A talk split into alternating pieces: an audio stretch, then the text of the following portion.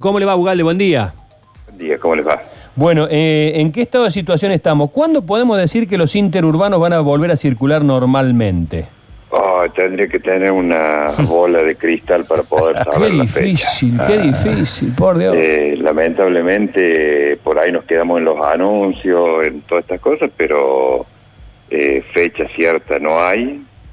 Eh, hay que solucionar primero, bueno, una cuestión que el, Estado tiene que dejar sin efecto su propia resolución que dice que está prohibido la circulación por cuestiones sanitarias. Pero si hablamos de ese escollo, que sería un acto administrativo del Estado, el problema lo tenemos con los trabajadores y con los recursos para las empresas para ponerse en funcionamiento. Eh, tenemos, más allá de las asimetrías que se marcan del subsidio provincial, por lo menos la provincia ha venido pagando en tiempo y forma los subsidios comprometidos.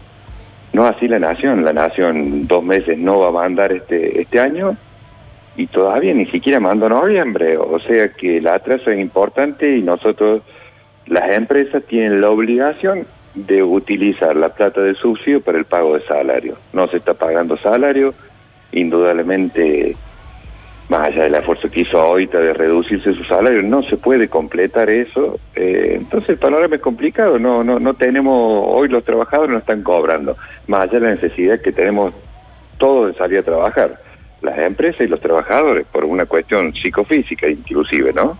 Y del- de los usuarios, que son los beneficiarios del sistema, pero no tenemos por ahora definiciones del Estado en ese, en ese punto. Alejandro, eh, o sea que la pelota está hoy, o la definición para que esto vuelva en manos del Estado. No hay otra, otro ente que pueda avanzar sobre esto. Los trabajadores están ahí porque no cobran. Las empresas no pueden.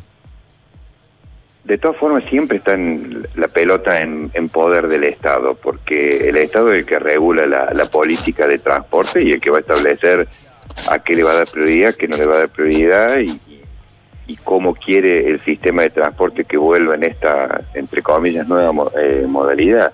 Eh, todavía no tenemos definiciones, nos han invitado ahora a la parte técnica de FETAP mañana por el tema del, del tratamiento del presupuesto, porque en el presupuesto provincial no se contemplan aumentos Claro. de subsidio del transporte, el nacional ya se aprobó sin aumentos para el interior y ahí ya no es Córdoba, es todo el interior del país donde se, que lo único que cobra es AMPA, ¿no? Claro, Alejandro, y cuando dejaron de circular, el precio del boleto era uno, y ahora no sé cuánto tendrá que ser ese precio en el transporte urbano de pasajeros. Se habla de, un, de una diferencia abismal entre lo que tiene que ser y lo que, y lo que es.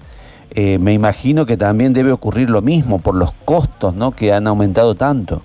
Mire, para que tengamos un ejemplo en el interurbano, la última tarifa que fue la de marzo, mayo de 2019, ya con todos estos paréntesis de la pandemia, uno por ahí pierde la noción del tiempo, eh, el valor del kilómetro estaba establecido en 48 pesos. Sí, ¿Por qué? Porque el interurbano es más valor del kilómetro, porque depende del kilómetro, si es pavimentado o no pavimentado, Claro. bueno, tiene toda una cierta, una serie, serie de requisitos la fórmula.